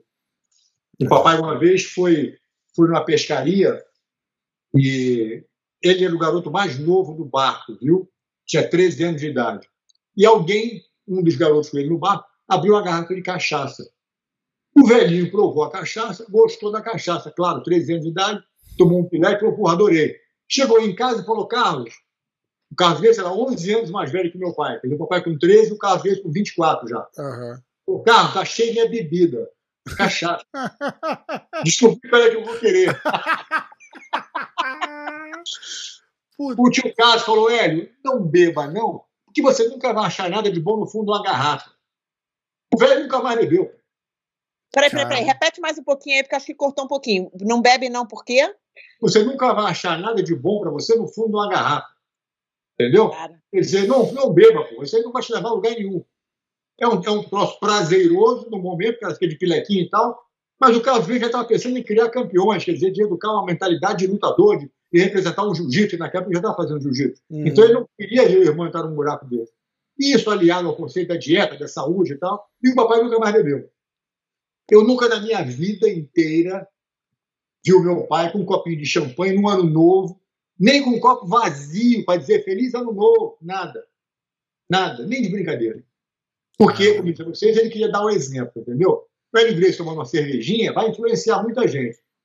É não, o Hélio Grace eu posso tomar também. E não é que as pessoas não possam tomar cerveja, champanhe, vinho, para celebrar o que quiser, cada um faz o que quiser. Ele é que entendeu desde cedo que naquela posição de ser um líder dentro da família Grace, dar um exemplo e querer criar campeões, você não pode deixar o cara nesse, com, essa, com, essa, com essa brechinha para fazer uma besteirinha de vez em quando. Não dá para fazer isso. Você tem que ser radical, quanto mais radical, melhor. Entendeu? Ele me conta quando era garoto, garoto não, rapaz, no Rio de Janeiro, morava na Marquês de Abrantes e tal, de vez em quando o pessoal ia bater na porta de casa às 10 horas da noite. Vocês são os gregos que aceitam o desafio? Então, não mesmo. Quero brigar com você agora, dizia o sujeito, 10 horas da noite. Ele fala, olha, a gente tem que sair da cama, estrangular o cara e voltar para dormir. Mas tinha que estar pronto. Pô. É verdade. Tá de pilequinho, leva um burro na cara, acabou. A dinastia grande já era, não é. pode ter. Então, então, ele sempre entendeu isso com muita responsabilidade da parte dele e levou esse negócio muito a sério. Portanto, o Carlos Reis dizia para ele era lei. E ele a vida inteira respeitou muito o tio Carlos, então, sempre ouviu muito o conselho do tio Carlos, que, como eu disse a vocês, é um cara muito, muito além do seu tempo, é um cara abençoado e eu me considero um cara muito feliz de ter passado a quantidade de tempo e ouvir os conselhos que eu via do tio Carlos, um cara excepcional.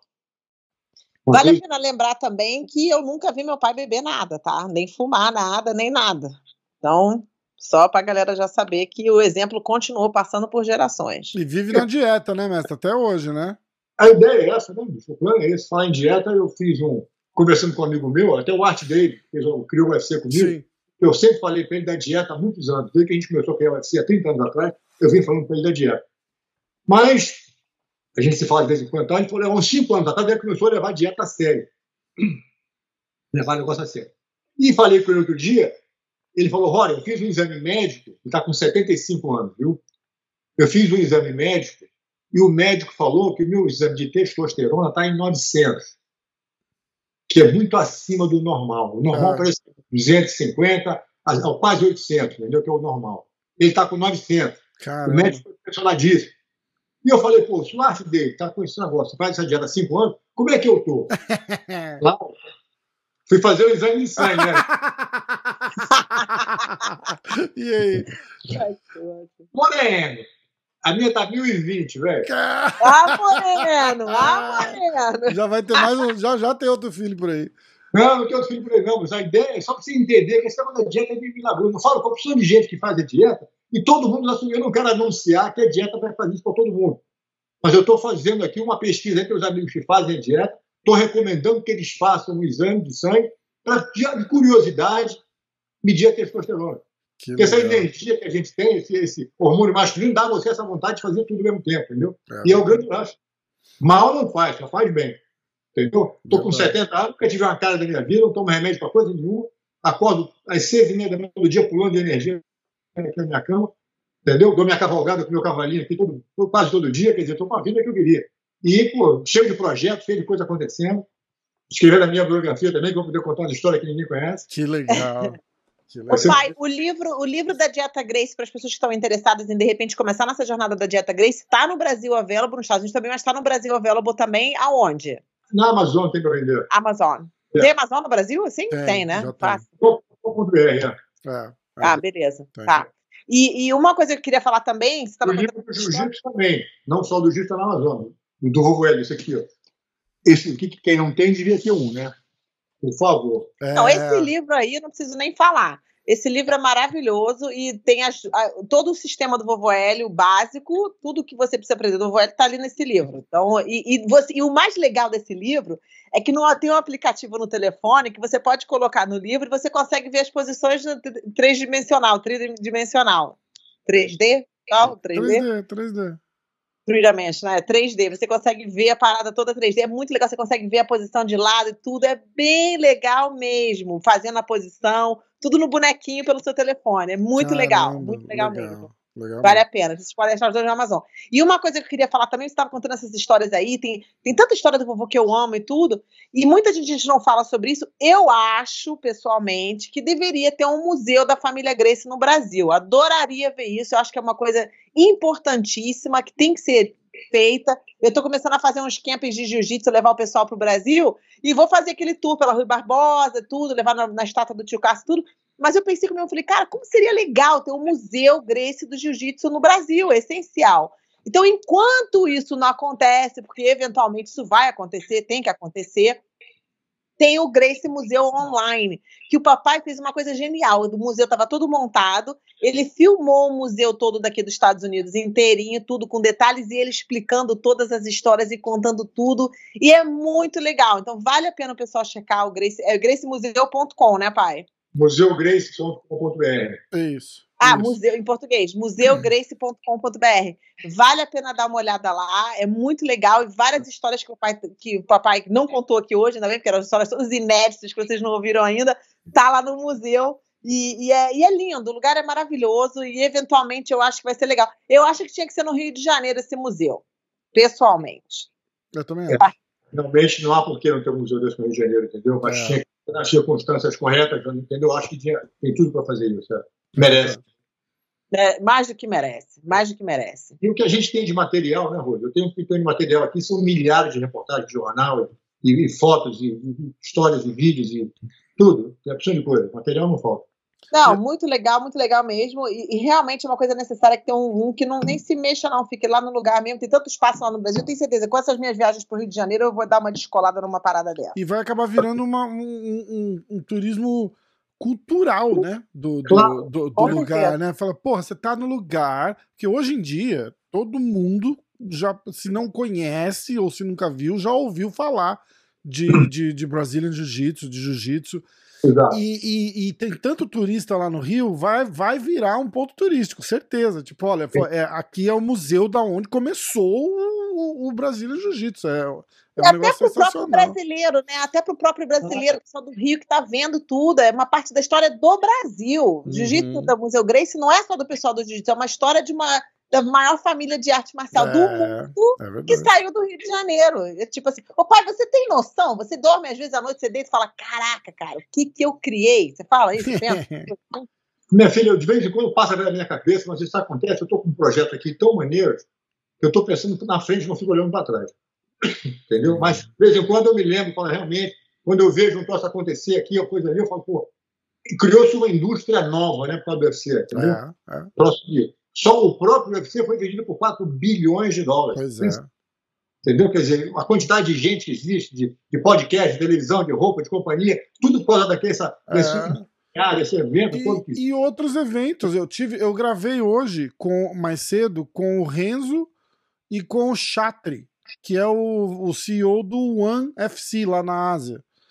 Que é, por números e pela população da Ásia que eles atingem lá, tá, o maior evento de MMA atual. É, da, a audiência deles é maior que NBA e NFL aqui. É uma loucura. Uma loucura.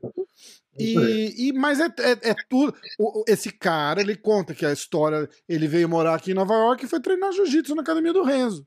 Aí foi embora para Singapura, abriu uma academia lá, e da, de lá ele abriu um evento de MMA. É. E, e, mas é, é, tudo interligado, né? Não tem. É, é, é, nisso que eu quero chegar, entendeu? Começou lá atrás e vem, e vem tudo interligado, é muito legal. É, realmente uma saga muito dramática, muito interessante e muito conectante. Né? A quantidade de pessoas que faz jiu-jitsu, e diferente das outras marciais, das outras artes marciais, o jiu-jitsu é uma tribo né, de pessoas que fazem jiu-jitsu, é engraçado. Você pode ter até as academias separadas, os grupos separados, mas o pessoal do jiu-jitsu fala, a mesma, fala a mesma língua, entendeu? Então, você pegar um cara que faz, por exemplo, karatê, a conexão do cara do karatê com outro cara do karatê é uma. A conexão do jiu-jitsu com outro cara do jiu-jitsu é outra, entendeu? É, é, é verdade. A popularização do jiu-jitsu, a capilarização do jiu-jitsu tem sido muito mais forte do que todas as artes marciais. Está crescendo de uma maneira muito positiva, entendeu? Que é o que o Renzo conseguiu lá em Abu Dhabi, por exemplo, fazer com que o Sheik agora botasse jiu-jitsu em todas as academias, quer dizer, é o tipo de trabalho das escolas, né? É, é o tipo de trabalho impressionante e altamente benéfico. O Sheik entendeu isso. Como é que outros países não fazem isso ainda, entendeu? Quer dizer, o troço tinha que ser feito no mundo inteiro. É Realmente é um trabalho muito positivo, entendeu? E a minha meta é ir nessa, depois de ter feito o UFC, que para mim foi mais do que tudo uma plataforma para que eu pudesse ter credibilidade e reconhecimento para o nome Grace, para eu poder fazer o meu verdadeiro trabalho, que é compartilhar não só a parte da luta, mas com esse estilo de vida de saúde que a gente tem na Diana Grande. Entendeu? Uhum. Acho que tinha que ser nessa ordem. Fazer primeiro o jiu-jitsu explodir e depois promover o conselho de dieta. Porque se eu tivesse vindo para cá há 45 anos atrás, como eu vim, para promover o conceito de dieta, o pessoal não ia escutar, não queria nem saber. É verdade. Da pancadaria do jiu-jitsu, a confusão, do tumulto, a briga, o UFC, esse troço todo, o pessoal hoje em dia escuta o nome Grace e fala, ah, Grace, a luta, né? existe essa, essa força que a gente tem. É, para conseguir gente... um, você tem que ter o outro, né? Exatamente. E a gente, para fazer esse trabalho do jiu-jitsu, da, da dieta, é preciso que a gente comece falando do jiu-jitsu, para que o pessoal entenda que não é só a luta, entendeu? O Sheik quer ser bem sucedido, ele não pode ser um grande lutador e comer, tomar uma Coca-Cola, comer uma porcaria, ele não pode fazer isso. É ele tem que tomar vergonha na cara e dizer, poxa, eu quero ser vencedor, eu quero melhorar no meu jiu-jitsu, eu tenho que procurar melhorar em todos os aspectos da minha vida. Senão eu estou perdendo uma oportunidade grande aqui. O jiu-jitsu é só a primeira introdução para o cara começar a querer melhorar numa área. Uhum. Mas ele não pode se limitar a fazer só jiu-jitsu, entendeu? Um cara que faz jiu-jitsu, ele quer melhorar no jiu-jitsu, ele não pode ser um cara desonesto, não pode criar um trambique em alguém amanhã. Está errado. Isso, isso não condiz com a mentalidade da pessoa que, que quer ser um verdadeiro vencedor, entendeu? Na giro. Ele tem que pensar em termos de fazer a coisa certa. E uma das coisas certas é você escolher o que você come. Como é que você pode querer fazer uma coisa certa e dar para o teu filho uma Coca-Cola, entendeu? Dar um troço que faz mal, ou comer uma porcaria durante o dia. Quer dizer, você tem que começar a entender e procurar melhorar em todas as áreas da sua vida. Esse aqui é o aprendizado, vem daí, entendeu? Não, não consegue fazer, não dá para, não cabe, não cabe procurar fazer uma coisa bem feita e ignorar a outra. Ô, pai, eu queria duas coisinhas que eu quero perguntar para antes de a gente terminar, que eu sei que a gente já está demorando bastante. É, uma que eu queria perguntar para você é: tem alguma coisa que você achou que você já teria feito até hoje que você não fez ainda? Que eu já queria ter feito? Uhum. O projeto que eu estou fazendo agora para ensinar. Eu quero fazer um curso de como é que o Hélio Gracie dava aula. Entendeu? Que com a expansão mundial que o jiu-jitsu está tendo hoje em dia, o jiu-jitsu esportivo cresceu muito, entendeu? o negócio explodiu, federação de jiu-jitsu, todo mundo tem academia, tudo quanto é canto e tal. As pessoas às vezes entram numa academia de jiu-jitsu, mas elas são conduzidas ao jiu-jitsu esportivo. Entendeu? Então a pessoa começa a fazer jiu-jitsu, o aluno não sabe nada, é faixa branca, está começando hoje, e vai fazer o que o professor manda. O professor fala, faz você aqui uma posição assim, bota o cara para lutar um com o outro e tal, e o cara vai devagarinho, vai indo, vai indo. Às vezes o cara continua naquela vida e vai evoluindo ali dentro do jiu-jitsu luta e tal. Às vezes o cara leva uma, toma uma dura, não gosta da experiência e tal, apanhou mais do que ele queria, sai fora, quer dizer, existe essa, esse equilíbrio, mas o cara vai, geralmente, a grande maioria das vezes, é empurrado para o lado da competição, do jiu-jitsu esportivo. Quando a gente sempre, na família Grace, no começo, a intenção foi sempre preparar o aluno para ensinar o cara a se defender com eficiência. Sempre foi uma academia de defesa pessoal. O objetivo do jiu-jitsu é preparar o sujeito para poder se defender com eficiência de uma situação real de rua. Esse é o objetivo. Eu sempre uhum. dei uma atenção. Atualmente, você não tem que realmente botar o cara para brigar, não tem que ser lutador de UFC nem nada disso, mas o professor tem a obrigação de mostrar para o aluno essa parte de defesa pessoal, em pé e no chão. O cara saber o jiu-jitsu esportivo é importante também, claro. Saber lutar, passar uma guarda, tudo isso é defesa pessoal. Mas ele limitar ou privar o aluno dele da parte de defesa pessoal em pé, é, infelizmente acontece mais do que devia, porque o professor simplesmente não foi introduzido a isso. Ele não aprendeu isso. Ele entra na academia, aprende a lutar, vai subindo faixa branca, azul, roxo, amanhã faixa preta, abre a academia dele e vai ensinar o que ele aprendeu, coitado. Ninguém nunca ensinou para ele defesa pessoal, ninguém nunca compartilhou com ele uma metodologia de ensino que pudesse capacitá-lo a ensinar outras pessoas a se defenderem com eficiência, o capaz não sabe, a culpa é dele. Então esse negócio fica se perpetuando. E eu, essa altura do campeonato, como eu sempre achei que uma das grandes contribuições do meu pai foi não somente aperfeiçoar o jiu-jitsu tecnicamente para diferenciar do jiu-jitsu japonês, mas a metodologia de ensino que ele desenvolveu foi singular. Não existe na face da Terra nada parecido. Ou seja, você tem como ensinar uma pessoa que seja insegura a como se tornar mais eficiente. E isso só acontece quando a pessoa é exposta a várias situações. Você tem que saber defender uma gravata, de um estrangulamento por trás, de um agarramento por cima do braço. Existe uma variedade, são 100 posições que estão aqui nesse livro, inclusive, que mostram todas as técnicas que o papai aperfeiçoou naquele curso original dele, que ele ensinava na academia na Rio Branco, no Rio de Janeiro ou antes daquilo, inclusive. Então, esse programa, ninguém faz isso. Tem muita gente que faz, a gente faz defesa pessoal aqui, mas faz uma meia dúzia de movimentos por livro, não faz um livro completo. Então, por mais que a pessoa queira fazer isso, é difícil porque ninguém conhece isso. Ninguém passou tanto tempo assistindo a revista da aula como eu passei. Então, o que eu quero fazer, que ainda não fiz, mas estou me preparando para isso, é lançar um programa no qual eu vá compartilhar a metodologia de ensino que meu pai fez, que o avô fez para que, para que isso fique para a posteridade, entendeu? Eu não quero nem formar professores. Eu quero que as pessoas saibam que isso existe e quem quiser ver de curiosidade como é que o negócio era feito, vai ter acesso a essa informação. Para o professor que falar, puxa, eu vou ensinar aos meus alunos isso também. Ele só vai melhorar o ensinamento dele. As dicas que eu vou dar ali é o que ele vai ver em lugar nenhum do mundo. Só eu. Então, esse é um projeto que eu estou fazendo, estou muito animado com isso. Isso é o que? E... Você vai filmar isso ou você está fazendo como? É, eu quero filmar isso, vou fazer a ideia, fazer um curso filmado. Estou aqui me preparando para isso. Bem Aí, aí, e quando tiver para lançar, a gente volta e. Ah, vai falar sobre isso. E, e vamos falar, muito legal. Com certeza. Mas a, ideia... a outra pergunta que eu tinha para você é a seguinte, pai: o que, que o Horion de hoje daria de conselho para o Horion quando ele acabou de chegar nos Estados Unidos? Não muda nada. Faz igualzinho que você fez. Boa. Muito bom. Faz igualzinho, velho. Até as cabeçadas que eu dei foram maravilhosas. É, tá certo. Porque você aprende com tudo, na verdade. Hein? Você aprende com tudo, na verdade. Você. É. Toda coisa ruim vem para o nosso bem. Entendeu? E com isso eu aprendi muito, eu me virei muito, fiz muita.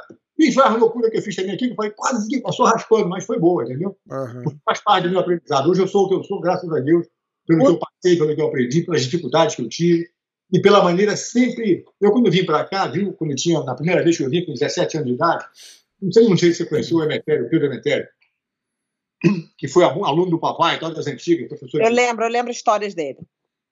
Eu, uma vez, estava na praia de Copacabana, uma, uns dias antes de ir para os Estados Unidos, pela primeira vez, em 69. Falei para ele que eu estava vindo para os Estados Unidos e tal. Ele falou: Roger, se você for para os Estados Unidos com o braço aberto, fazer a coisa certa, o americano vai te receber de braço aberto e as coisas vão dar certo para você. Se você for para fazer mutreta, sacanagem, traição, para querer dar volta em gente, tu vai levar essa volta também. Dito e feito. Eu sempre procurei fazer a coisa certa, sempre dormi com a minha consciência tranquila. Levei muita rasteira de muita gente, mas no final caí em pé sempre, entendeu? Porque eu acho que você querendo fazer a coisa certa, fazer a coisa do bem, você, tem, você é protegido de, de, de várias maneiras e, e, o karma te ajuda e as coisas sempre dão certo. Então, por mais difícil que tenha sido as situações que eu passei aqui, eu não mudaria nada. Estou extremamente feliz com a vida que eu tive, sou um cara que me sinto muito realizado, mas eu tenho tanta coisa que eu quero fazer ainda que eu estou atrasado e não vou morrer nunca. Eu tenho muita coisa para fazer. É demais. Ó, posso perguntar uma, uma coisa assim de curiosidade? É o, o que que é, se não tivesse acontecido, de repente o UFC não teria acontecido? Uma, uma coisa. Hã? Eu já entendi a pergunta. Já, Posso então, então vai. Eu, quando cheguei aqui, nos Estados Unidos, em 69, a minha passa, fiquei na ACN. E por questão de segurança, a Associação Cristã de Moços, que não é nenhum hotel Four Seasons, entendeu? Nada de ciência, um hotelzinho muito recorreto, um hostelzinho. Então eu fiquei lá para economizar. E por questão de segurança, eu não quis deixar o meu dinheiro e a minha passagem de volta no meu quarto. Então eu dei ao recepcionista da SEMI o meu dinheiro e minha passagem, para ele botar no cofre da companhia. Achei que ia ficar mais seguro com ele do que comigo. Uma semana depois, quando eu voltei para pegar um trocadinho para minhas despesas semanais, eu soube que o recepcionista tinha roubado a minha passagem e meu dinheiro. Puta merda. Eu, com 17 anos de idade, sem falar inglês, sem conhecer ninguém, sem passagem, sem um tostão no bolso. Cheguei para o gerente e falei: meu, o cara roubou meu dinheiro, sinto muito, não sei o quê. Eu vou te dar um trocado para você comprar um sanduíche, mas não vou te pagar a passagem para o Brasil, diz o jeito. Liga para a companhia de aviação. Isso naquela época, entendeu? Não era como hoje. Você, vai, você liga para a companhia e você dá o ticket, ele cancela um e faz outro na hora. Uhum. Quem tem o papelzinho voa, quem não tem o papelzinho não voa. É. Liguei para a companhia de aviação e eles me disseram: olha, você vai, a gente vai levar seis meses para ter certeza que ninguém usou tua passagem para te dar uma passagem nova. Nossa. Ou seja, você tem que aqui pelo menos mais seis meses. E aí? Ou seja, eu liguei para o papai no Brasil, falei: papai, eu vim para cá passar um mês, como você sabe, mas mudei de ideia. Estou adorando a América. Vou passar pelo menos mais seis meses. Tá tudo bem? Eu falei, tá tudo maravilha. Não queria que o velho tivesse um ataque do coração a, a 10 mil quilômetros de distância. Falei, tá bom, meu filho, divirta-se, tá, um beijo, tchau, clique. Tchau, tostão. Foi, quer dizer, ou seja, uma, aparentemente uma infelicidade dessa me fez ficar aqui nos Estados Unidos, porque eu achei que quando, quando eu caí no buraco, eu tinha que arranjar um jeito de sair do buraco sozinho, não era problema do meu pai, ter que passar um ataque, porque eu, eu sofrendo porque eu não tinha dinheiro, caiu no buraco se vira. E aprendi muito cedo isso que eu te falei, toda coisa ruim vem para o nosso bem. Aí, uma, uma, sacudida dessa, eu acabei arranjando emprego no restaurante, fiz umas amizades, negócio foi esticando, a viagem foi indo, foi indo, foi indo, vi o Jimi Hendrix em concerto, quer dizer, comecei a gostar da América, peguei umas um dia no Havaí, quer dizer, comecei a me empolgar pelos Estados Unidos, depois de um ano voltei ao Brasil. Mas voltei ao Brasil com outra cabeça, já achando que era um mêsinho. Hum. Eu voltei tão confiante que me lembro, cheguei para o papai e falei, papai, de hoje em dia eu quero contribuir com o aluguel da casa. Oh. eu falei, por minha conta. Paguei aluguel, fiz tudo aqui sozinho. Ele falou: quem pagar aluguel tá maluco, mulher? Fica quieto. O dia vai chegar que você vai ter que pagar o teu, pode deixar. e acabei ficando aqui um ano. Foi uma experiência maravilhosa. E essa experiência fez com que eu quisesse voltar para os Estados Unidos, porque aquela minha independência de me virar sozinho, com 17 para 18 anos de idade, mudou minha cabeça, entendeu? Quer dizer, foi uma coisa ruim, mas foi automaticamente maravilhosa. Quer dizer, se não tivesse acontecido, o cara não tivesse roubado a minha passagem, eu talvez tivesse passado um mês aqui nos Estados Unidos, não tivesse podido experimentar o que eu experimentei, viver a vida, conhecer gente, fazer as coisas que eu fiz, ir para o Havaí, pedir esmola na rua, tudo isso eu passei por tudo isso. Dormi jornal na calçada, mas voltei ao Brasil falando, pô, me virei, vou, quero fazer de novo. Aí voltei em 72, para passar três meses visitando os amigos aqui. Depois voltei ao Brasil, fiz a faculdade de Direito no Brasil, me formei na Nacional, que eu nunca pratiquei advocacia. Sempre preferi ter a corda na cintura e ver ter a corda no pescoço. Então, Depois que me formei, vim para cá em 78, aí, aí a vida continuou, vim para cá empolgado, do fiquei na casa dos amigos, foi aquele negócio de cinema, aquela vidinha que eu levei aqui, curti muito essa brincadeira também, quer dizer, fui dando aula na minha garagem, conhece um, conhece outro, a primeira aula de graça, traz um amigo de outra aula de graça, trouxe 10 amigos, ganha 10 aulas, o negócio foi crescendo, aí vinha um desafio, outro, outro, outro, o negócio foi crescendo, é, foi crescendo. Aconteceu o UFC, aí virou o mundo ao contrário. Demais. Ou seja, se eu afastasse não tivesse sido roubado, não tivesse sido aquela a... coisa ruim para mim, a gente não estava aqui hoje batendo esse papo. Se o recepcionista não tivesse te roubado, né? Que doideira, né? Muito legal. Você sabe que o papai, às vezes eu ligo para ele, às vezes eu tô. Ah! O mundo tá acabando! E ele sempre fala essas coisas. Minha filha, as coisas na vida não acontecem a você, elas acontecem para você. E realmente mudou a maneira de eu ver as coisas, com esse simples, simples, o mesmo conselho constante na minha cabeça. E hoje em dia eu vejo, quando aconteceu uma coisa de situação, eu falei, peraí, o que, que isso aqui está me ensinando? Porque, porque, às vezes não é para você ir naquela direção, você fica forçando aquela direção, não é a direção correta para você ir. Então essas coisas acontecem para você realmente tomar o rumo que é o correto. Então é tudo a maneira de você ver as coisas na vida. Mas, ó, eu vou te dizer, pai, é, foi realmente um prazer ter você aqui hoje no show. Ah, foi demais. demais, demais, demais, Há muito tempo que a gente tem, sempre todo mundo pede, quando é que a Rosa vai trazer alguém da família dela e tudo? Então chegou a hora da gente fazer isso. Eu tô muito feliz de você vir aqui hoje. Muito obrigada. Obrigado, minha filha. Thank you. Yes. Te yes, amo, obrigado, pai. Muito obrigada. Viu? Muito obrigado. Pela oportunidade, a gente vai se falando e qualquer coisa das tuas ordens, tá bom? Sempre, sempre. Conta com o show aqui também. Qualquer coisa que a gente puder ajudar a divulgar, só mandar. Tá certo, pessoal. Muito obrigado. Tá obrigado, um abração, boa noite. Obrigado.